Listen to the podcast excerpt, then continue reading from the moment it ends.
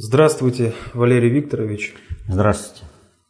Здравствуйте, уважаемые телезрители, аудиослушатели и товарищи в студии. Сегодня 18 сентября 2017 года.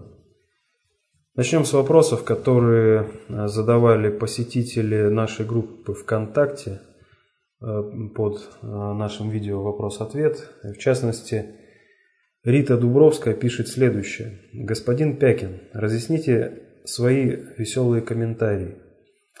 В чем суть проекта Малороссии? То, что все идет по плану у вашего загадочного ГП, сомнений нет. Но кто этот самый загадочный ГП, с кем Путин сверяет свои планы и льет гойскую кровь? Кровь Донбасса вопиет. Ну, прежде всего, по глобальному предиктору у загадочного ГП. Это группа людей, неформальная группа, не структурированная группа, а группа референтная по интересам, обладающая определенным пониманием процессов управления настолько, что позволяет проводить свое управление по отношению к миру, к миру так, чтобы управлять странами и народами. Вот это и есть э, простым таким э, определением глобальный предиктор, вот это ГП. И далеко не все у него получается и происходит по его планам. Я уже говорил, например, про Испанию. Там у них очень большая проблема выросла. В том числе у них не получается и по э, Украине. Э, там вопрос значительно серьезнее. Но Путин не сверяет с глобальным предиктором свои планы. Это принципиально. Путин учитывает и соотносит свои возможности при проведении глобальной политики во всем мире. Если Россия не будет проводить глобальную политику, России не будет. Вот это надо понимать. Как только Россия отказывалась от проведения глобальной политики, понимали руководители страны, цари, там, генсеки или не понимали, но как только они прекращали проводить глобальную политику, так в стране начинался кризис, из которого приходилось выходить очень большим, э, большой кровью. О чем вот, э, девушка и сказала, что льется гойская кровь. Но не потому, что Путин ее льет, не потому, что э, получаются планы у глобального предиктора, объем крови вот такой. Если бы у глобального предиктора все получилось, крови было бы значительно больше. А почему тогда льется кровь, если Россия проводит глобальную политику? Есть русская пословица «по одежке протягивай ножки». Вот можно сделать ровно столько, сколько тебе позволяет э, твои возможности. Правило достаточно общей теории управления гласит, любая система способна развиваться или хотя бы выживать, если ее ресурсные возможности выше или хотя бы равны давлению среды. Недостаток э, ресурсных возможностей должно компенсировать повышением качества управления. Именно это и осуществляет Путин. Мы работаем в условиях, когда у нас и это надо вот четко для себя понять. У нас нет союзников в мире. Просто от слова совсем. У нас нет, нам не на кого положиться. Мы должны каждую задачу решить сами. И в этих отношениях, когда у нас э, рубаки парни там, да, думают, что шашкой махнули, все решили, они дальше своего носа не видят – Просто не видят. И поэтому им кажется, а вот только Путин бы там пожелал, и война бы на Украине закончилась. Нет.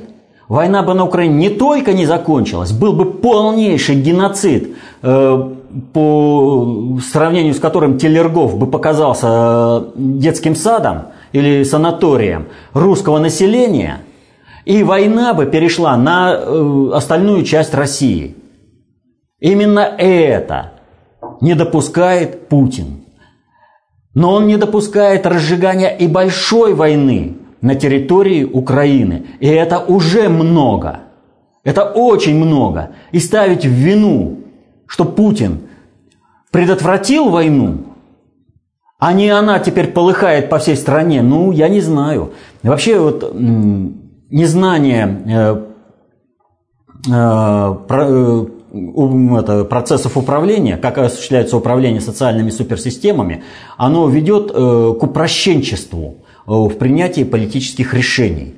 А значит и э, к тому, что люди думают, что это все можно решить как-то вот так вот, знаете, с кондачка, не соотносясь э, со всеми э, факторами, воздействующими на систему, то есть на Россию. А у России очень много проблем. Очень много проблем, в том числе и отнюдь не патриотический кадровый чиновничий корпус. Этот чиновничий корпус на раз предаст интересы России. Именно на это а, опираются при планировании социальных потрясений э, все враги России – они же знают, что кадровый чиновничий корпус предаст интересы России.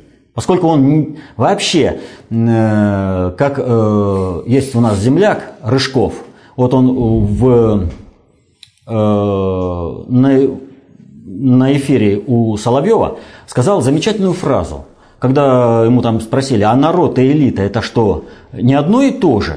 Нет, элита это не русский народ – Элита – это вот те, кто осуществляет управление, а это другое. У них другие интересы, у них другая направленность. Так вот, э, суть э, того, что происходит на Украине. Вот был вопрос, что такое Малороссия? Малороссия – это проект сохранения территориальной целостности Украины и установления там демократического, нейтрального, э, демократической нейтральной государственности, чтобы эта государственность ни с кем не воевала, а возможности, а идеологические проблемы решались исключительно в интеллектуальных спорах, в предложениях. Чтобы не было там геноцида одной части, другой. Вот все, кто предлагает разделить Украину на разные части – они предлагают войну до бесконечности, до последнего русского. Вот Жириновский там из штанов выпрыгивает, орет, что надо Украину разделить. В переводе на русский это означает, война должна длиться, пока последний русский не будет убит. Малороссия – это навести порядок на Украине. И совершенно неправильное трактование идет, что вот если Украина, то бишь киевская банда, будет э, что-то там делать, то Луганская, Донецкие республики рассмотрят этот вопрос и, может быть, вернутся э, в состав Украины. Абсолютно ложный посыл. Вот кто так заявляет, отнюдь не патриот. Э, вообще и Украины, и Луганской, и Донецкой республики. Потому что это тоже неправильно. Правильная постановка этого вопроса заключается в том, что единственные легитимные правоприемники э, государственности Украины, Луганской и Донецкой республики, если они хотят жить в мире, у них нет другого выхода, как установить свою государственность на всей территории Украины. На всей. И все сепаратист, э, сепарат, это, сепаратистские движения Западной Украины, они будут учтены в этом подходе. И именно вот Луганск и Донецк имеют возможности договориться с Западной Украиной. А киевская банда нет. Киевская банда существует, пока льется кровь на Украине, пока идет война, пока разрушается экономика, пока скачут люди на Майдане – Проект «Малороссия» означает одно – мирное небо для всех, нормальное развитие экономики и идеологический плюрализм. Потому что должны быть изжиты и объяснены то есть, э, все э, деструктивные идеологические движения. А пока прыгают на Майдане, пока стреляют друг в друга, ничего не будет. Повторю, либо Донецкая и Луганская республики установят свою государственность на всей территории Украины, либо война будет идти. А как э, Луганская и Донецкая республики могут установить э, порядок на всей Украине? Вроде бы сил хватает, но ни для кого не секрет, что за киевской бандой весь совокупный Запад и Соединенные Штаты. Более того, повторю, у России нет союзников. И некоторые вот думают, что нам Китай союзник. Отнюдь нет. Китай нам не союзник – он наш партнер. У Китая очень серьезные интересы влезть на территорию Украины в управленческие процессы. По шелковому пути нужен был Крым. Для продовольственной безопасности нужна континентальная Украина. Да вообще просто Украина, потому что Крым это никогда. Читайте Конституцию Украины. Крым никогда не был частью Украины. Никогда не вот поэтому говорить, что там э, от Крыма что-то оторвали, ну просто не приходится. От Украины. А, извините, от Украины оторвали там что-то, вот имеется в виду Крым. Это просто не приходится, потому что это вот люди, которые вообще не читали Конституцию Украины. Там все написано. Крым никогда не был составной частью Украины. Никогда. Вот. К этому шло Э, различные перестроения государственности Крыма вели к тому, чтобы Крым в конце концов стал бы частью Украины, но не пришло. Не, смогли, не успели вовремя. Так вот, у Китая очень серьезные э, намерения, чтобы влезть э, на Украину. В том числе и в виде миротворческих войск. Вот э, по миротворчеству у многих нет понимания того, что Путин сделал. Вот говорят э, обычно э, вот такой вот момент, что вот если бы там предложил Запад, а Россия бы заветировала, то получилось бы, что Запад за мир, а э, Россия против мира. Ничего подобного. Вопрос э, поставлен был Россией. Это минский формат. Это утверждено Э, ООН, и Запад в принципе не мог предложить что-либо в противовес Минскому формату, поскольку мы ничего бы не ветировали, мы отсылали бы к Минскому формату и говорили, вы разрушаете мир на Украине. Именно поэтому и удерживала постоянно Запад э, предложений о миротворцах. Они постоянно э, этот вопрос бужировали, бужировали, но э, прямую не выходили. Мы же всегда постоянно и говорили о том, что никаких миротворцев иностранных не должно быть на территории Украины. Изменилась наша позиция? Ни на йоту. А как тогда предложение Путина по миротворцам? А все очень просто. Вот есть э, два таких э, основных базовых направления – вернее, это две точки опоры, э, по которым надо... Первое.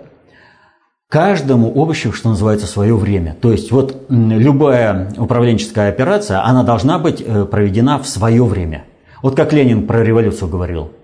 «Э, сегодня рано, завтра поздно, значит ночью. Вот. То есть всегда нужно проводить четко. Мы почему против э, миротворцев,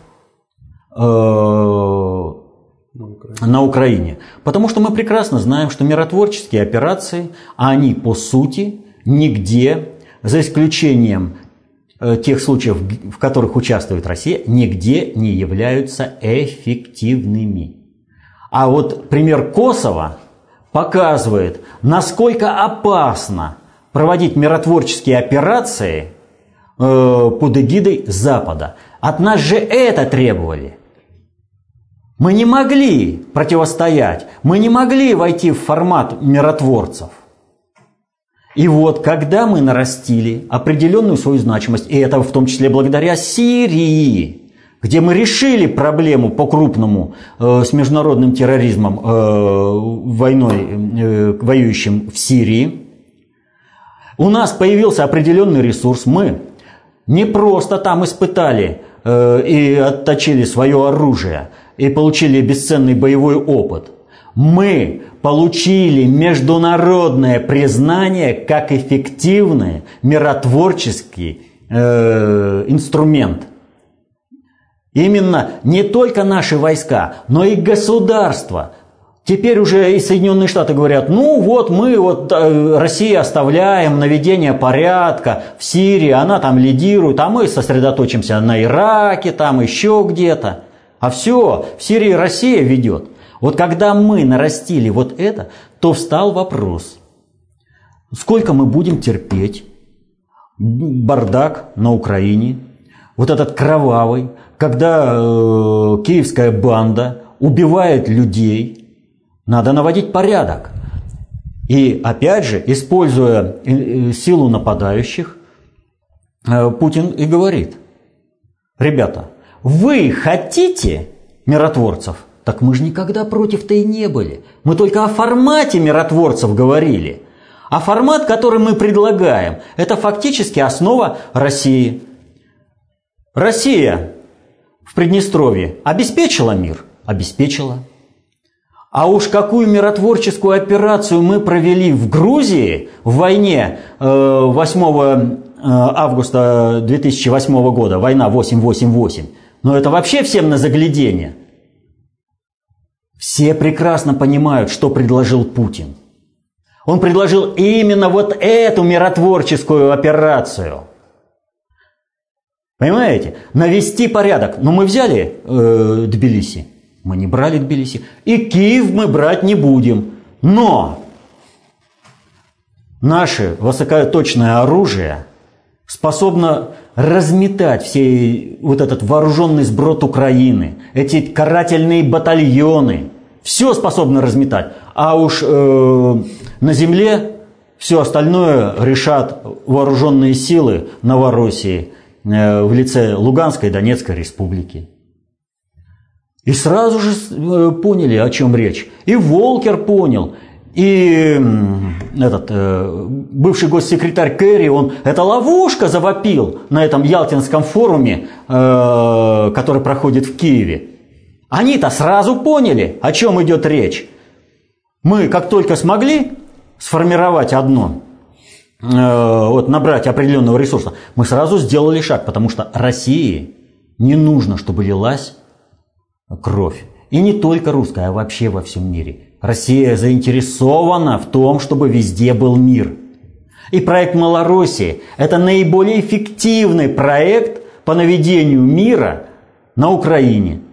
И повторю, это не Украина, киевская банда, то бишь, должна что-то там делать. Не будет они ничего делать, они будут до конца воевать, до последнего украинца, до последнего русского. Именно для этого поставлен Порошенко, именно для этого был проведен Майдан, на котором э, стояли, прыгали от счастья. Вот. Ну и сейчас многие продолжают прыгать. Но если э, Майдан головного мозга, он просто так не проходит. Даже через кровь и лишение. Вот. Поэтому все прекрасно понимают, сейчас за спинами у э, киевской банды стоит совокупный Запад. И э, Соединенные Штаты, да и, в общем, третий мир, э, в общем-то, он всегда по принципу «я за тех, кто побеждает». Вот. А проект миротворцы, который предложил Путин, это проект, как за спиной Луганской и Донецкой республики – встать, реально встать России. Когда сейчас рассуждают о том, что Россия кого-то там оккупировала, где-то там русские войска там стоят на Украине, это все голословно. Будет там миротворческий контингент и вооруженный сброд Украины, и карательные батальоны, пусть вспомнят опыт войны 888 и попробуют напасть на российских военных. Больше не будет такой подавки, потому что тогда П резидентам Был Лунтик. Я не искажаю фамилии, чтобы кто это. А вот как называют в народе человека, это надо задуматься. А сейчас у нас государь во главе государства. Поэтому э, Россия не будет э, вот, собственно, вставать на сторону какого-то э, противоборствующего. Э, ну, так скажем, вот есть две противоборствующие стороны, как бы. Киевская банда и Луганская Донецкие республики. И когда я говорю за спинами э, Луганска и Донецка, я имею в виду то, что Луганск и Донецк, как бы им трудно не было, но они выполняют свою часть минских договоренностей. А миротворцы, они должны принудить к миру ту силу, которая не выполняет. В этом смысле только Россия стоит за спинами э, Луганска и Донецка. А не в том смысле, что вот э, есть некие государственные образования, и Россия поддерживает эти государственные образования для того, чтобы была гражданская война. Ни в коем случае, повторю, нам ни в коем случае не нужна война на Украине. Ни гражданская, ни мировая, вообще никакая. Мы заинтересованы в том, чтобы Украина была целостной, нейтральной, демократической страной.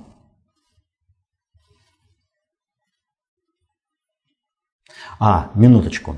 А по Западу. Запад, э, вообще, надо сказать, здесь играет в двойную игру на Украине.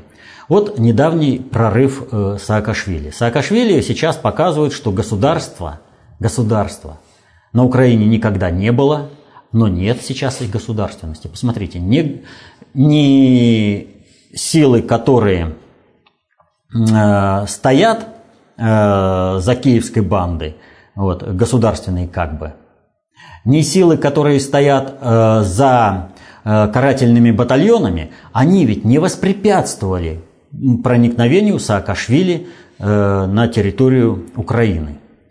А ну, то, что вот там э, был приказ э, Киеву не трогать, это одно.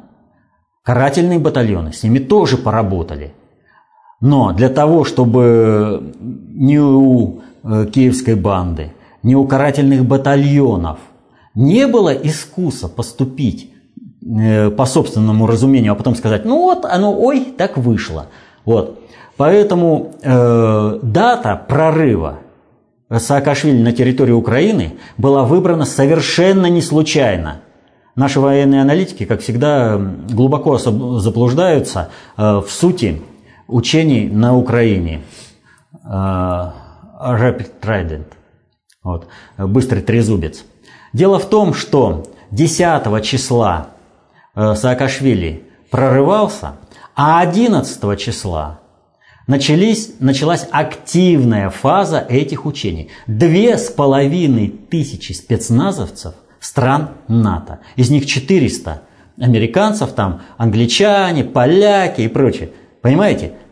Вот если прорыв проходит нормально и не одно Э, формирования, будь то вот этой квазигосударственности, подчиненной киевской банде, или карательные батальоны, не мешают вот этой политической акции, то тогда, пожалуйста, вот есть полигон, и там мы потренируемся. А если кто-то решил сыграть не по правилам, то две с половиной тысячи – это такой кулак, который просто сметет все эти карательные батальоны и государственные учреждения – то есть прорыв Саакашвили был обеспечен силами НАТО. А у них ситуация такая. Соединенным Штатам, страновой элите США, необходимо развязать войну полномасштабную на Украине. Они заинтересованы в этом прорыве. Э, Европе нужно выйти из этого процесса, иначе она подавится, да? Э, Украины, им нужно от, откреститься от киевской банды и потом уже э, на паритетных началах с Россией что-то там решать по единой Украине, по разделенной Украине. Вот. Значит, нужно дискредитировать киевскую банду. Саакашвили на это занаряжен по полной программе. И он это эффективно делает. И поэтому совокупный интерес и страновой элиты, и глобального предиктора один и тот же – поддержать прорыв Саакашвили. А если кто-то встанет на пути из карательных там батальонов или же вот эти вот э, квазигосударственные образования военные, вот, для этого были учения. Так что не только дипломатической и политической поддержкой заручился Саакашвили. У него реально была сила, которая обеспечила правильное поведение как карателей, так и вооруженного сброда. Пограничники они там или как их можно там, полиция, это без разницы, это все вооруженный сброд. А вот, кстати, вой и возня вокруг российско-белорусских учений «Запад-2017» – это пиар новой альтернативы мировому жандарму США или реально страновики недоумевают, как Россия обзавелась за такой короткий период технологиями и усилила военную мощь, пишет Максим из Донецка. Ни то, ни другое. Вот абсолютно. Это вообще... Вот когда я сейчас отвечал на вопрос, я первое, что поставил, это, вот, э, учесть, что нужно, в каких условиях мы проводим управление, нам нужно не войти в конфронтацию со всем миром и особенно с Западом, поскольку у нас очень гнилой кадровый управленческий корпус. И на него нужно иметь определенные рычаги. Нам постоянно приходится маневрировать. Э, нам постоянно нужно наращивать э, ресурс для того, чтобы сделать следующий шаг по обретению полного суверенитета. А мир, отношения в мире строятся исключительно на антирусской волне, на антирусской пропаганде. Западного обывателя постоянно запугивают. Вот э, Тиллерсон конкретно заявил на этой неделе – что такие страны, как Россия, угрожают своим демократическим соседям. Понимаете? Они, э, ну, Россия так нагло приблизилась э, базам НАТО, да, вот, они, значит, э, зашли на территорию Советского Союза, на территорию России, исконной России, поставили там базы НАТО. Они не угрожают. Они развязали столько войн, Соединенные Штаты за 70 лет 80 э, случаев попыток и реально удавшихся государственных переворотов, они не угрожают. Россия никогда никуда не вторгалась, нигде не устраивала никаких государственных переворотов, и не надо здесь лабуду там по Афганистану или по каким-то еще нести. Это, вот это вранье, оно уже для любого человека в интернете он зашел и посмотрел, что э, никогда не было. Вот, а Россия угрожает. А на основе чего держать вот эту истерическую волну против русских? На основе чего можно поддерживать э, политику против России?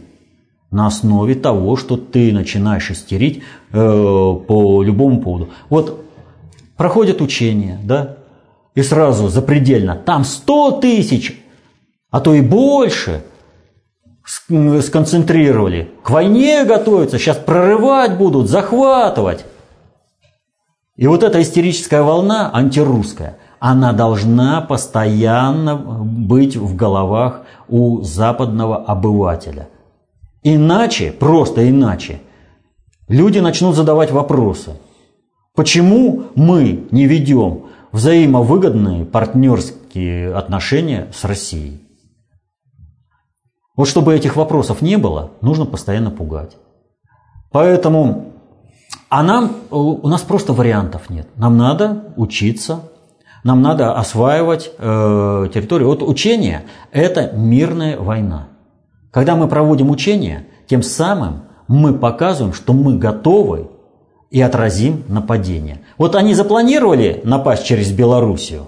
Белоруссия – это э, трава на поле боя. Вот. Чего, кстати, не понимает Лукашенко. Вот. Э, отразим здесь, все, не пойдут. Они понимают. Сейчас им в принципе нечем воевать.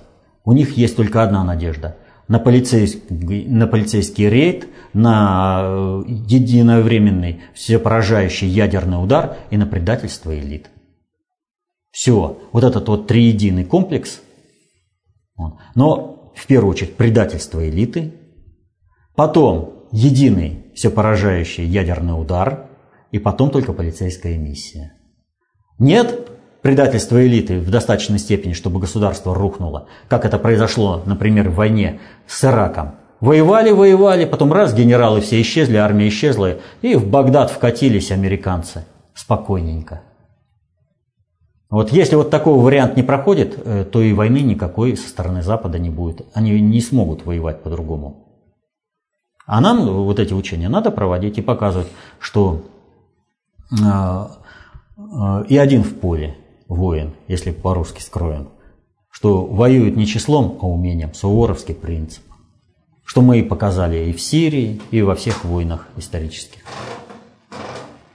Вот опять вы Лукашенко упомянули в не лучшем свете. И в частности, Лео Минск в связи с этим пишет, почему все, что делает Назарбаев, это божья роса, а Лукашенко только на зло России. Вот в Казахстане кириллицу отменяют, русские всячески оттесняют, американскую вирусную лабораторию открыли, американскую базу на Каспии собираются открыть. А художественный фильм о Назарбаеве напичкан сплошными русофобскими акцентами – Наверное, Назарбаева под дулом автомата заставили такую автобиографию писать. В Беларуси-то есть что-нибудь подобное? Богатый ресурсами Казахстан все делает вынужденно и правильно, а Беларусь без ресурсов просто, чтобы предать. А еще Беларусь коварно разместилась на границе с Украиной и Евросоюзом, в то время как Казахстан принципиально от них отодвинулся. Ведь геополитики не существует. Ух ты. Почему это постоянное отбеливание Казахстана и Мочилова Беларуси. Это напоминает молот ведьм. Э, пусть Беларусь сдохнет, чтобы доказать свою дружественность, а пока жива, значит недружественна. Где же логика, где, же, где критерии? А вот э, в этом вопросе нет ни логики, никаких критериев. Идет ну, сплошное подмена понятий. Э, Лукашенко, если критикуем Лукашенко и показываем, что он неправильно работает, да, то почему-то сразу против Беларуси. Да никогда ни против белорусов, ни против Беларуси я слова плохого не сказал.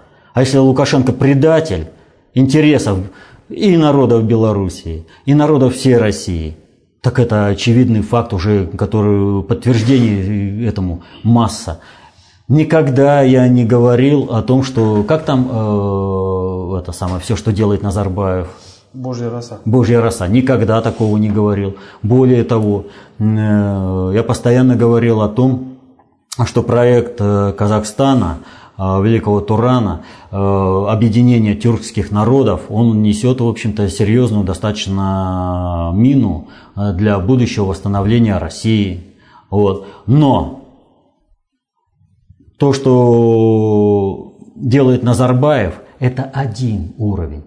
Он работает, понимает он того, не понимает, но на уровне глобальной политики, а не геополитики. С геополитикой пусть малыши в песочнице э, копаются. Если кого-то интересует, ну вот он вопрос, это как раз на уровне геополитики. Подмена понятий, вольное трактование. Вот. А Лукашенко, он не понимает, что он свою страну просто сделал разменной монетой. Ему хотелось быть государем, императором России, как ему это обещали при Ельцине. Когда начали строить союзное государство, ради чего он наследника воспитывает, испортил жизнь своему собственному сыну э, и этого не понимает. И ведь интеграция России и Белоруссии могла быть значительно больше, причем к выгоде и Белоруссии, и России. Если бы Лукашенко постоянно не говорил последующее, вы мне денег дайте, мне оружие дайте, мне ресурсы дайте, и ничего с меня не спрашивайте, а я вам всегда в морду буду плевать при всех случаях. Он абсолютно защищен э, российской защитой. Он признал Абхазию и Осетию. С него можно требовать, потому что он на полном содержании у России – И повторю, он ведет абсолютно предательскую э, политику э, против народа Беларуси, против народа России. Иначе бы э, уже давно интеграция союзного государства была бы, и это союзное государство обрастало бы новыми сегментами. Уже шло бы восстановление. Единой России. Что касается Казахстана и Назарбаева. Да, к Назарбаеву я отношусь э, с большим уважением. Понимаете, умного человека всегда есть за что уважать. Вот э, Лукашенко, ну он, извините, ну полностью. Чего не сделает, и везде дебилизм прет. А этот умный. И с умным человеком э, можно уже вести определенную политику.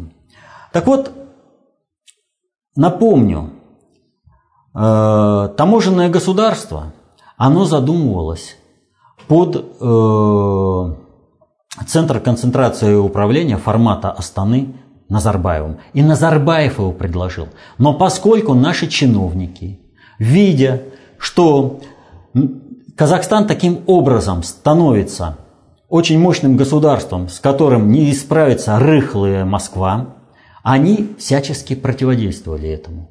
И не шли. Пришел дееспособный управленец, государь Путин сказал, а почему? Но ведь таможенный союз объективно выгоден России? Выгоден. Так давайте его осуществлять. Кто сейчас вспоминает, что эта идея под формат Астаны была? И так везде. В Казахстане мы имеем полномасштабное противостояние русской концептуальной власти и глобального предиктора. У них свои цели в отношении Казахстана. Именно поэтому они его развивают таким вот образом. Я уже говорил. Казахстан – это по системе, э, э, которая не объясняет ничего, сдержек и противовесов. Это издержки и противовесы и против Китая, и против Ирана. Это как бы ключевой игрок. И в то же время он сдерживает как бы Россию – и соответственно этому занаряженный сценарий и отказа от э, кириллицы и все прочее продолжает действовать. А все, что создается, Соединенные Штаты будут списаны как государство. А вот все, что будет создано государством Соединенные Штаты, достанется тому государству, где они э, создали. Таким образом, используя э, последние ресурсы Соединенных Штатов, поднимают Казахстан, чтобы столкнуть с Россией, чтобы противодействовать России.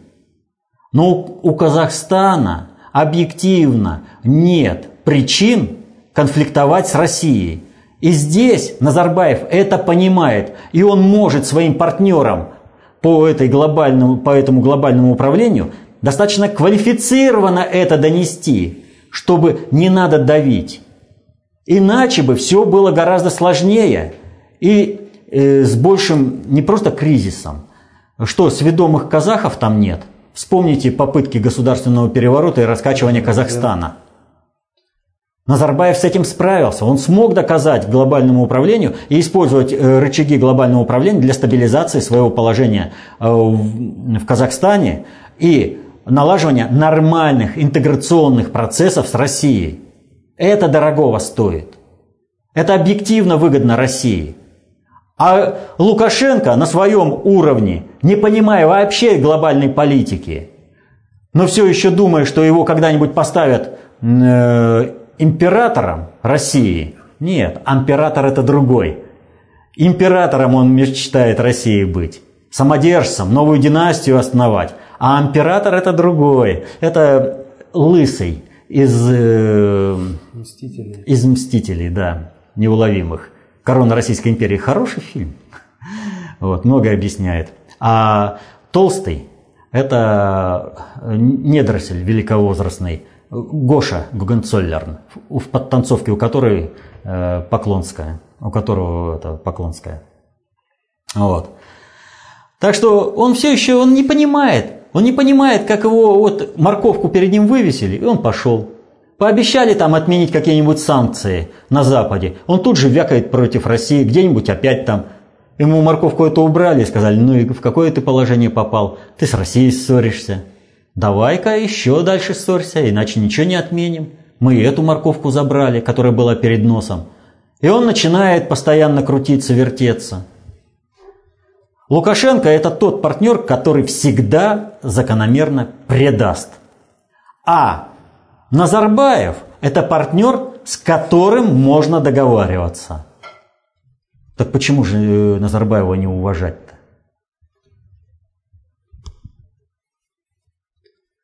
Следующий вопрос также у нас из комментариев э, на нашем, э, из нашей группы ВКонтакте. Светлана Кузнецова-Мартьянова спрашивает.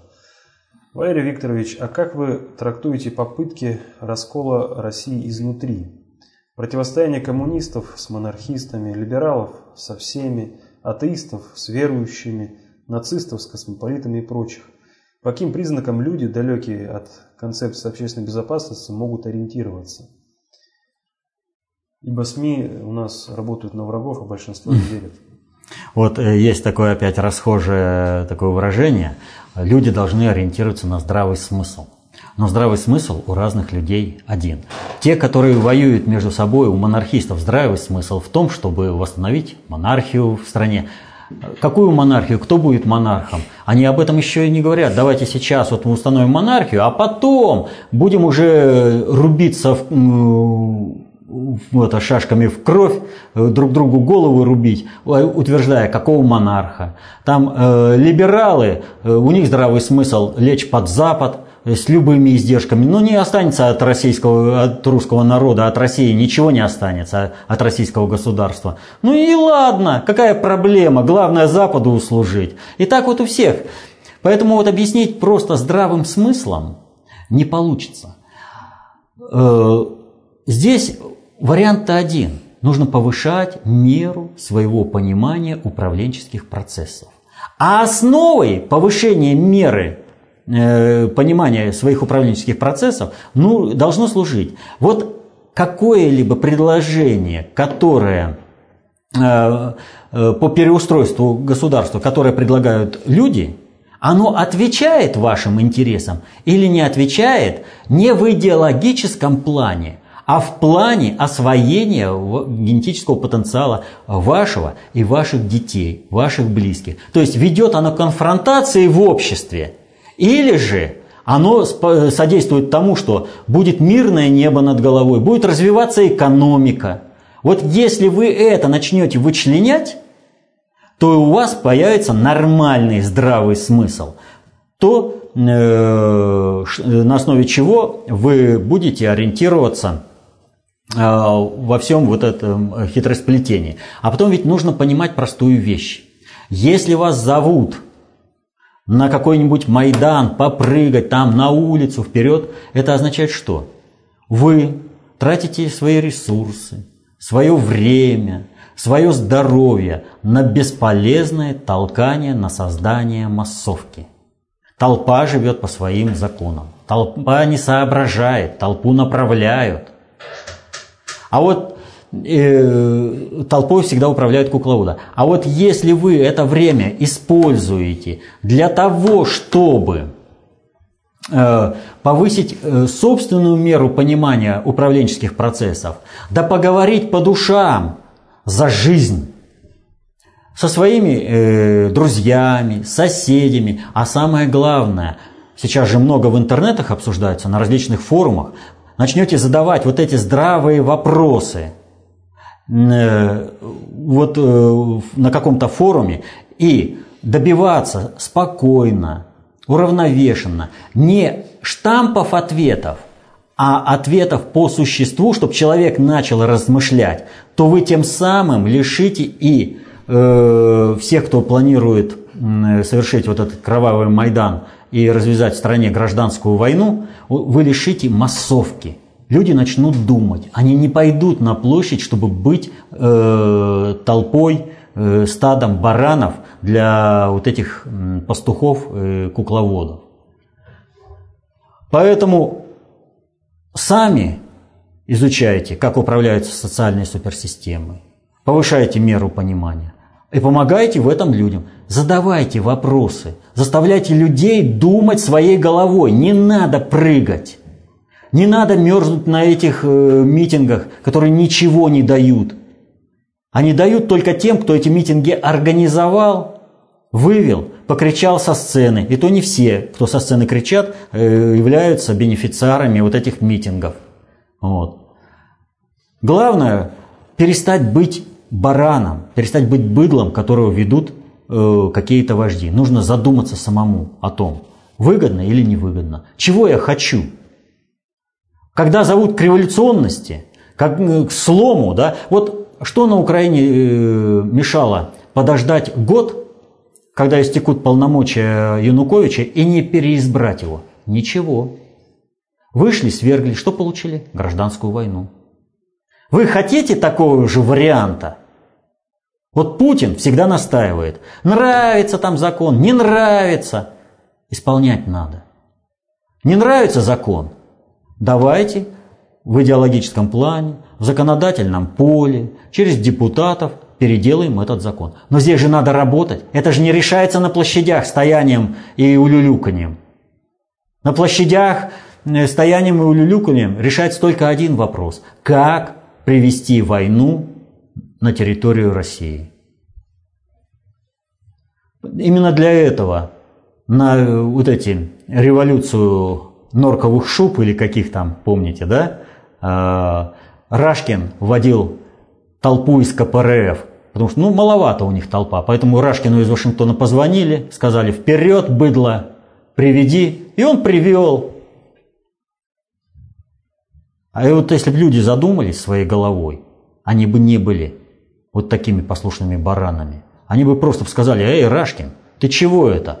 Вот это Майдан молотную мутят совсем не партнеры, это, как, это, не патриоты России. Это мутят те, кто хочет, чтобы в стране была гражданская война. И не пошли бы. Так что голову надо включать и заниматься самообразованием. Как только вы это начнете делать, многие вопросы от, у вас сами собой отпадут, и вы в очень многих проблемах начнете разбираться самостоятельно. Вопрос далее от Владимира. Э, что за волна прокатилась по стране со звонками о заминированных общественных зданиях? Э, в Кемерово как минимум 10 зданий были полностью эвакуированы, среди них школы, вокзалы, администрация и так далее – Такие масштабные эвакуации прошли и в других городах э, по всей стране, начиная с 10 сентября.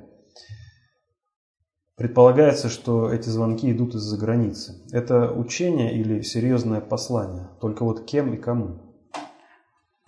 Это серьезное послание в виде учений. И возвращаемся опять к тому, о чем говорили. Вот этих э, майданутых на всю голову анархистов, монархистов, леваков, либералов и прочих, их э, критически мало для всего населения. А потому население надо э, раскачать. А как его раскачать? И вспоминаем банду ГТА. Их неудавшийся захват Мособлсуда. Вспоминаем поджоги. Да, политически мотивированные люди просто из хулиганских побуждений, хотя они сами утверждают, что они не из хулиганских побуждений, а именно для политической акции осуществляли поджоги. Вот.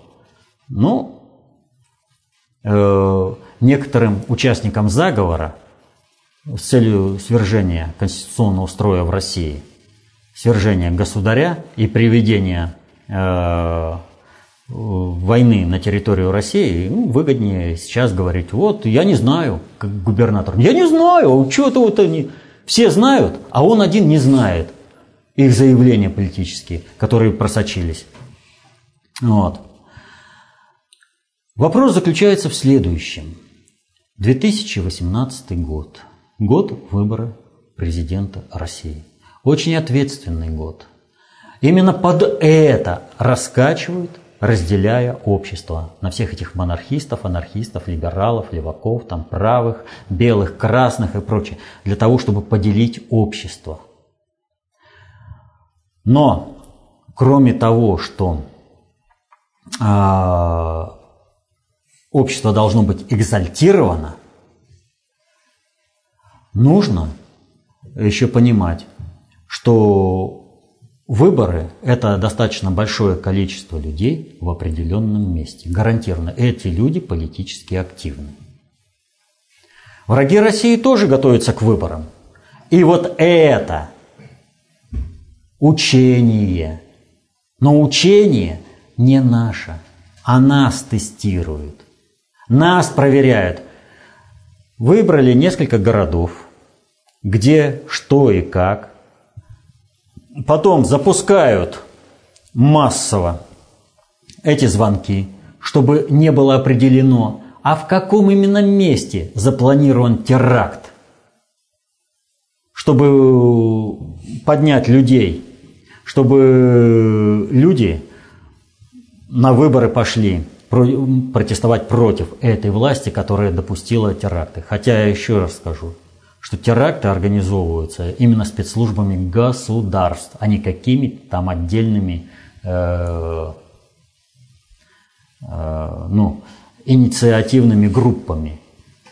Любой теракт, за любым терактом на Западе стоит конкретно западная спецслужба. Любой теракт у нас в России, за каждым терактом стоит конкретная западная спецслужба.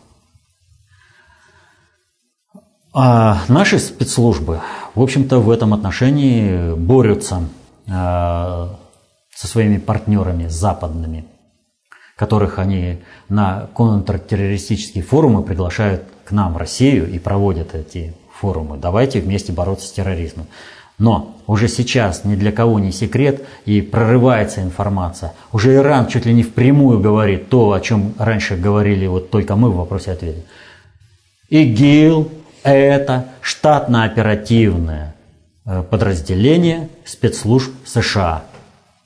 И даже у нас вдруг показали сюжетик о том, как э, американцы вывезли э, главарей ИГИЛ из зоны боевых действий, где им угрожала опасность. А один из наших политиков прямо сказал, что он прямо, я подозреваю, там типа этого он сказал, э, или полагаю, что многие из них находятся на штатно-оперативной работе в спецслужбах США и НАТО. Вот. Само появление такого сюжета дорогого стоит. А нам нельзя просто. Вот Иран уже практически полностью начинает сливать, что Соединенные Штаты – и ИГИЛ – это одно и то же. Вот. Естественно, мы должны пользоваться этим обстоятельством и э, использовать объективные обстоятельства для достижения субъективных целей, для обретения России своего суверенитета. И мы тоже начинаем сливать эту информацию.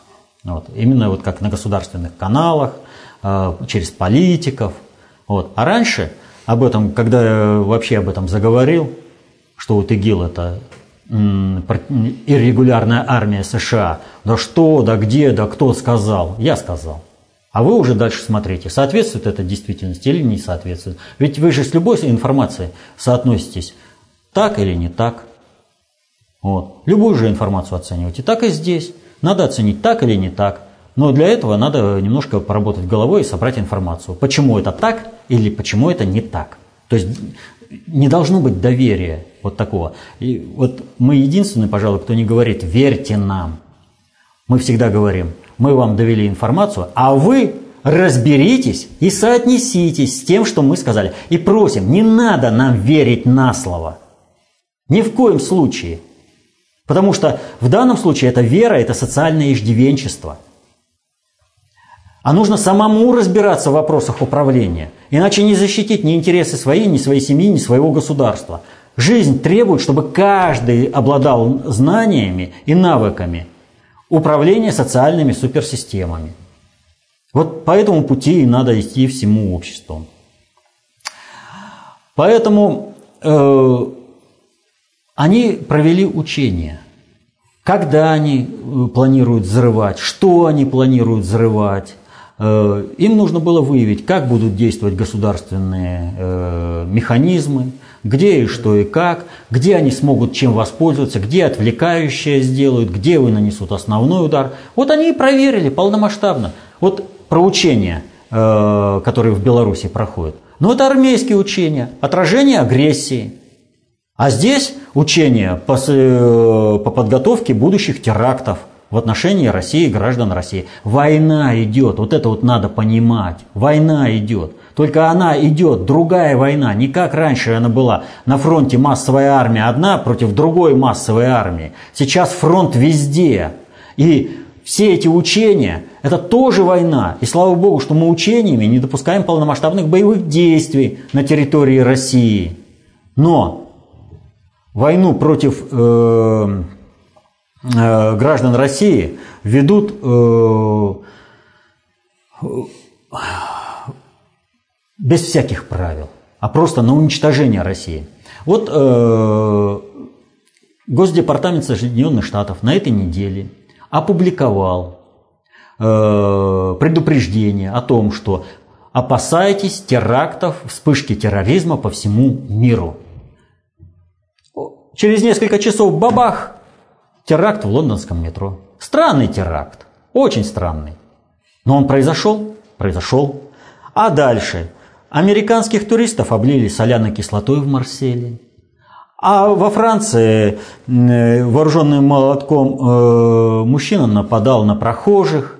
И пошло, посыпалось по мелочи. И вот э, французская газета «Le Parisien» публикует э, информацию Э, со ссылкой на источники в полиции о том, что сейчас Европу может захлестнуть волна новых видов терроризма, как то, например, пускание э, поезда под откос.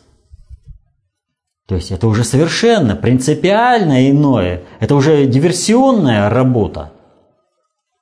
Чтобы пустить поезд под откос, это э, требуются определенные навыки. Вот. То есть готовят конкретно. Они там население свое не жалеют. А при общем настроении против России, при ненависти к России, которой они постоянно бужируют э, в населении в Европе, они будут жалеть э, граждан России. Для, для них Путин представляет большую угрозу. Он защищает интересы России.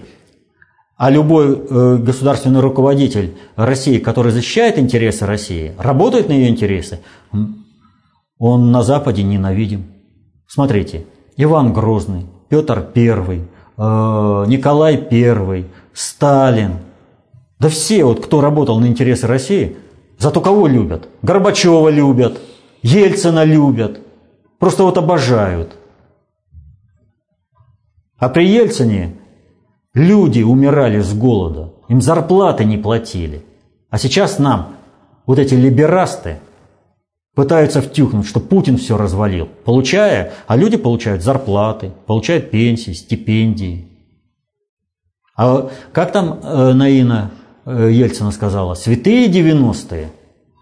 Так вот, чиновничий корпус мечтает вернуть эти святые 90 Для них святые 90 А почему они святые? А потому что можно было воровать, не опасаясь, что их посадят за коррупцию. Можно было уничтожать государство. А сейчас что? Смотрите, губернаторов сажают, мэров сажают, то есть министров. Министров сажают. Наводится порядок в государстве. Наконец, э, реализуется принцип, что в государстве живем, не в банде – как это было в 90-е годы. Ну, коррупционерам это не нравится, и они являются э, базой, э, на которую рассчитывают э, враги России при совершении госпереворота и развязывании гражданской войны в России. Так что их дезактивировать в любом случае надо, всегда. И это идет. Далее вопрос от Сдены. И Россия, и Китай проголосовали вместе с Вашингтоном в Совете Безопасности ООН, чтобы наложить дальнейшие и более жесткие санкции против Северной Кореи. Как Россия может жаловаться на санкции против самой себя, основанные исключительно на пропаганде Вашингтона, когда Россия поддерживает санкции против Северной Кореи, которые также основаны на пропаганде Вашингтона? Ну, человек вот задает вопрос, видимо, не соотнес э, то, о чем постоянно говорят э, наши дипломаты, которые э, получили установку от Путина. Мы не поддерживаем развитие ядерной программы КНДР, поскольку развитие ядерной программы несет большой риск возникновения большой ядерной войны на планете Земля. Но мы против санкций против, э, в отношении населения Кореи. Северной Кореи. Это основа договоренностей, на, основ... на которых идет. Санкции как раз и направлены на то, чтобы пресечь научно-технические возможности Кореи, э, Северной Кореи по формированию э, ядерного оружия. Кстати, в чем я глубоко сомневаюсь, что у них есть это ядерное оружие. Вот. Просто весь мир принимает вот, э, как бы участие в этой игре Э, и говорит, ой, боюсь, боюсь. Все ядерные испытания почему-то дают либо землетрясение, либо взрыв обычной взрывчатки, но в большом количестве. Сейсмограммы так показывают. Специалисты говорят об этом. Вот. Э, и прорыв э, в ракетной сфере пошел только тогда, когда двигатели стали поставляться с Украины. Вот. Но э, ракетные двигатели, они не бесконечны. Популяли, популяли эти ракетки, и все. Северной Корее ну никак не выгодно наносить никакой удар по Соединенным Штатам и начинать войну. Но вот эта основа, э, которая позволяет решить очень серьезные политические проблемы в мире. То есть Э, Соединенные Штаты являются главнюками в мире. И вот Северная Корея запускает ракеты. И начинают Соединенные Штаты, а вот если Северная Корея только посмеет еще там запустить ракету, да мы их там. Если только Япония, если только Северная Корея посмеет запустить э, ракету, да мы их там. Южная Корея то же самое, там ну что, Северная Корея посмела. Дальше-то что? А вы что, вот на уровне обывателя, вот смотрят люди и говорят, о, Соединенные Штаты-то уже не в силах. Они ничего сделать не могут.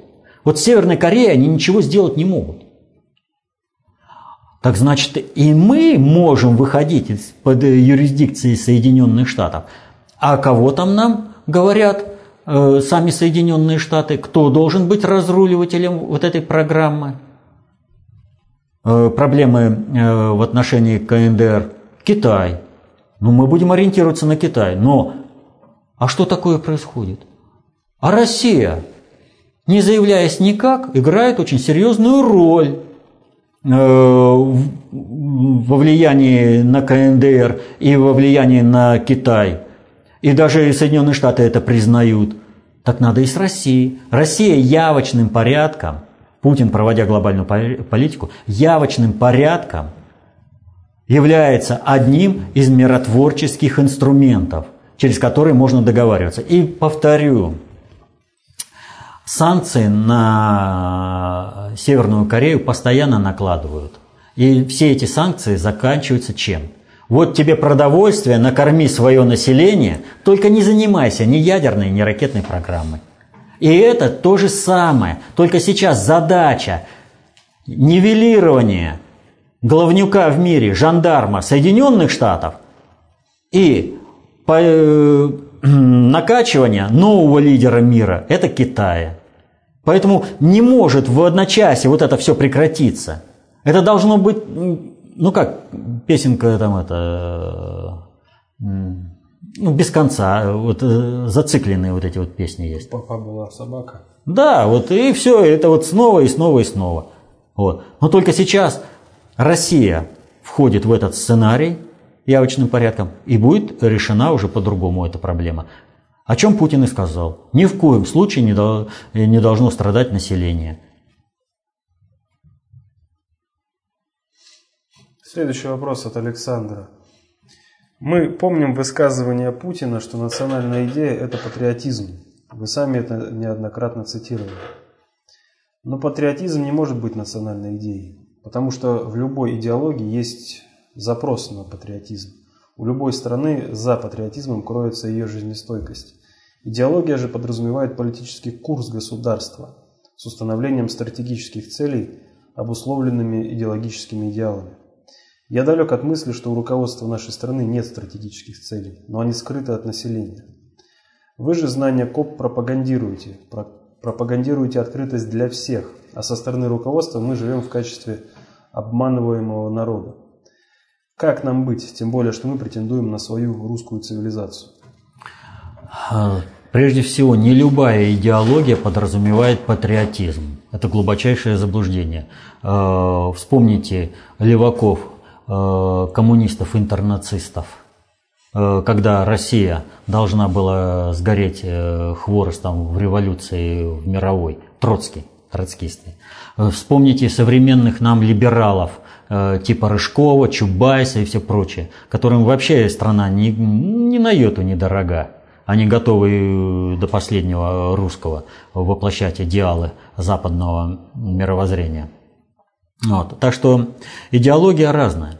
Что касается э, обманывает руководство или не обманывает, ни в коем случае. Путин всегда говорит прямо. На протяжении сегодняшнего вопроса-ответа я постоянно говорю об опасности предательства со стороны э, россионских элит, чиновничего корпуса, который предаст.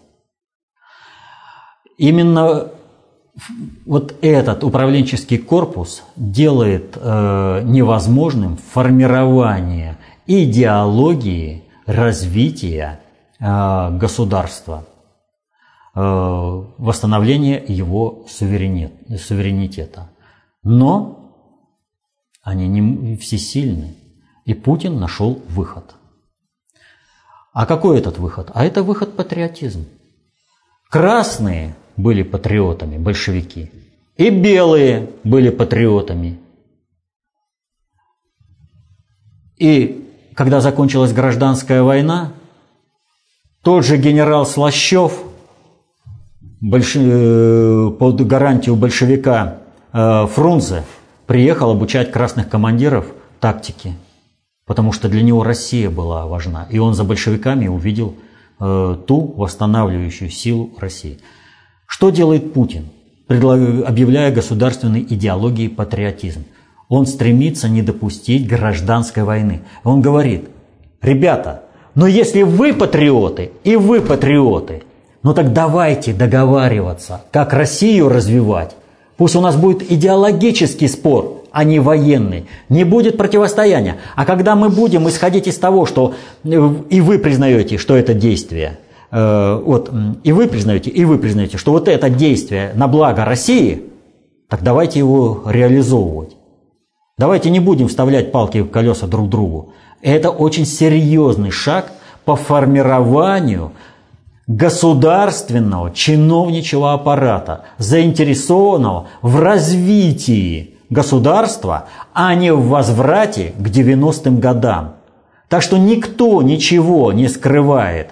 Но вся э, загвоздка заключается в том, насколько эффективно будет идти эта работа, зависит от всех людей. Чем активнее люди будут осваивать знания об управлении социальными суперсистемами и будут активнее защищать свои интересы с пониманием управления, как управляются государства, тем эффективнее будет формироваться э, чиновничий корпус идеологии развития государства. И будет сформирована государственная идеология, учитывающая интересы народа, а не компрадорской элиты, заинтересованной лишь бы услужить Западу, а на наворованные деньги куда-нибудь туда сбежать. И не важно, что, как всегда, э, их, э, как Остапа Бендера на румынской границе, всегда обшмонают и потом выкинут. Вот эту элиту, так называемую, вот этот чиновничий корпус россионский, ничего не учит жизнь. Абсолютно. Одних выкинули, а меня не выкинули. И меня выкинули, но все равно хозяин мне мил. Потому что люди холопского звания сущие псы иногда. Чем тяжелее наказание, тем и милее господа. Вот это вот э, содержательно, это идеология э, россионской элиты и россионского чиновничьего корпуса. Они не придают интереса России только потому, что есть государь и есть народ понимания патриотизма. И вот эти вот, они находятся между двумя э, сжимающимися так пластами, сверху и снизу.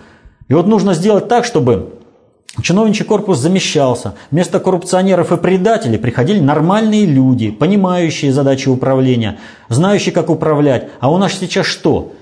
Посмотрите, администрации растут численно.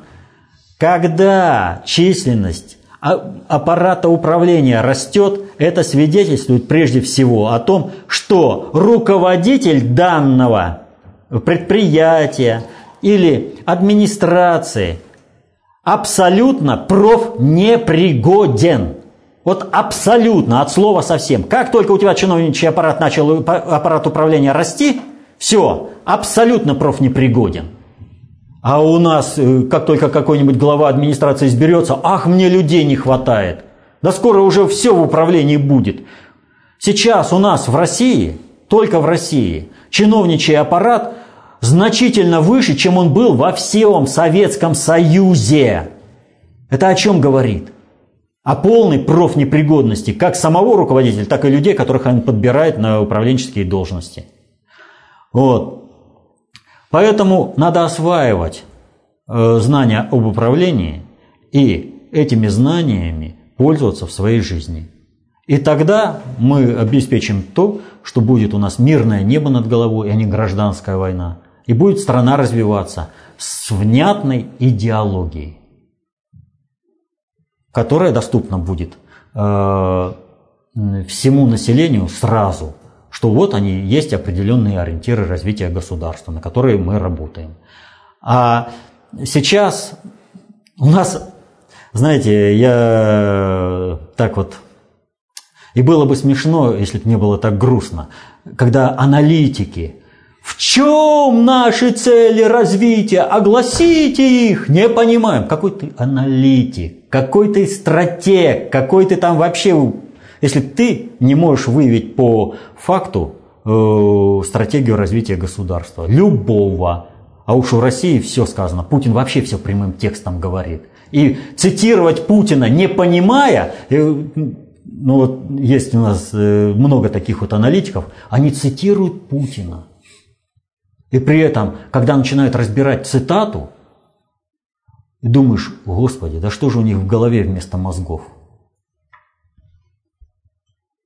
Это такие аналитики. Так что спасение утопающих – дело рук самих утопающих. Будете осваивать концепцию общественной безопасности, достаточно общей теории управления, меньше будет кризисность, меньше будет кровавость, мера кровавости грядущих событий, и более успешнее будет развиваться государство. А идеология будет сформулирована в государственных документах. А пока что, извините, патриотизм должен всех объединить.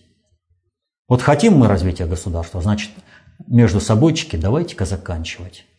И давайте договариваться о том, как страну развивать. И еще один вопрос от Виталия. В конце каждого видео вопрос-ответ идет заставка, в которой в частности говорится следующее вкратце. Цитата. «И здесь или-или. Или народы России построят гармоничный для всех народов мир, или уйдут в небытие». Конец цитаты. Но в прошлом э, вопросе-ответе, отвечая на последние вопросы, утверждали, что или-или уже не будет, что глобальный предиктор бессилен и что наступило время, когда управление со стороны ГП начало рушиться, и приводите слова из Пушкина, но против времени закона его наука не сильна. Вопрос. Так все-таки остается риск уйти в небытие или против времени закона его наука не сильна? Остается и то, и другое. Я не мог э, сказать, что или-или уже не будет. Э, и если я так сказал, ну это некорректно, э, потому что вот то, что глобальный предиктор теряет управление и против времени закона его наука не сильна, это объективный фактор. Но весь вопрос заключается в том, как взять под управление те процессы, которые выходят из-под управления глобального предиктора. Сейчас мы только что говорили про Северную Корею. Вот вы представьте себе, Северную Корею они фактически, так же как и Испанию, выпускают из-под управления. Они не могут ее удержать. Почему они согласны на, партнер, на посреднические действия России. Они согласны, чтобы Россия разруливала северокорейскую проблему. А если э, у нее, у этой Северной Кореи будет ядерное оружие? Вы представляете, э, что может начаться в мире? Это похлеще, чем обезьяна с гранатой или с автоматом. Ролики с автоматом, посмотрите. Э, обезьяна с автоматом есть это, в интернете. Это будет значительно хуже. И вот здесь может наступиться или-или. Наступить вот или-или. Поэтому необходимо брать все процессы под управление. А если мы не можем сейчас эти процессы брать под управление, то надо стабилизировать положение так, чтобы хотя бы глобальный предиктор эти процессы не пустил на самотек. Потому что иначе это грозит катастрофой, э, гибелью всей цивилизации на планете Земля. Вот. Но если брать по-крупному, да, с полной уверенностью, что мы все это сделаем, то тогда да. Или уже не будет. Глобальный предиктор уходит в небытие. Но опасность того, что сможем мы взять все процессы под управление или не сможем, она существует. И в первую очередь это опасность, неадекватность управленческим реалиям нашего собственного государственного чиновничьего аппарата. Его нужно весь учить. Потому что часто он э, злонамерен не потому, что он хочет гибели России как таковой. Вот.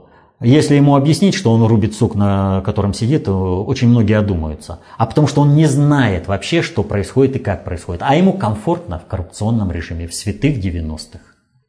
И он думает, что так будет всегда. Нет. Мир подошел к краю своей, э, когда решается, будет э, цивилизация на планете Земля или не будет. Или может быть, снова начнется все сначала, а может быть, человечество подпишет себе окончательный вердикт. Все. Э, человечество не выполнило миссию Бога, возложенную на нее э, при заселении планеты Земля, экосистемы планеты Земля. И значит, э, интеллект должен быть передан другому виду. Как знать? Это последний вопрос.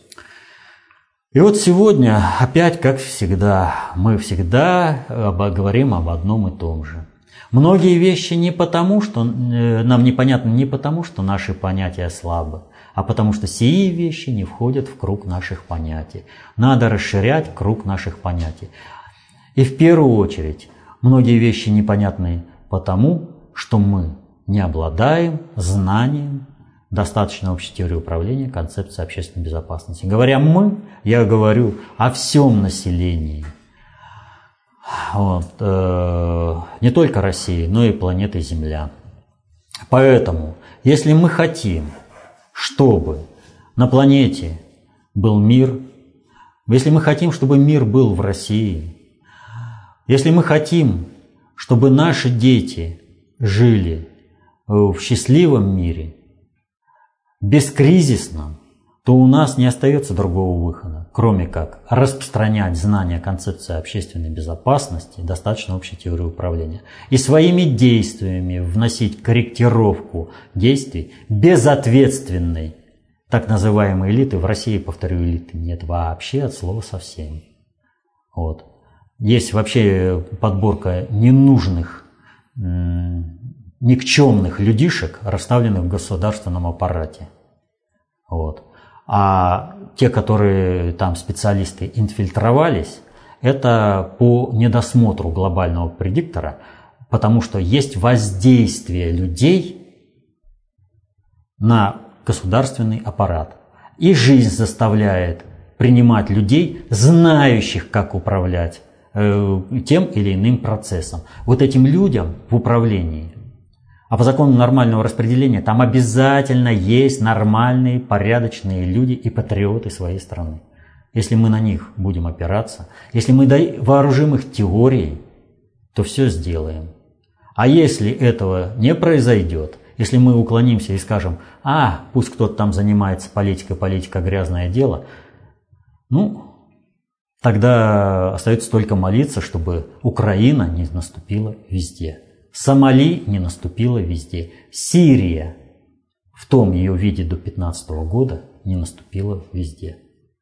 Или же можно своими руками, посидев за учебниками, повысив меру своего понимания своими руками, предотвратить катастрофическое развитие э, событий в России и вывести Россию окончательно на путь обретения окончательного суверенитета, помочь патриотическому кадровому корпусу внутри чиновничьего аппарата провести чистку этого чиновничьего аппарата, привлечь туда действительно профессионалов, знающих людей и обеспечить бескризисное развитие, нормальную человеческую жизнь в стране. Так что читайте толстые книги внутреннего предиктора СССР, повышайте меру своего понимания для того, чтобы защитить интересы свои, своей семьи, государства и всего человечества. Мирного неба вам над, над головой. Счастья. До следующих встреч.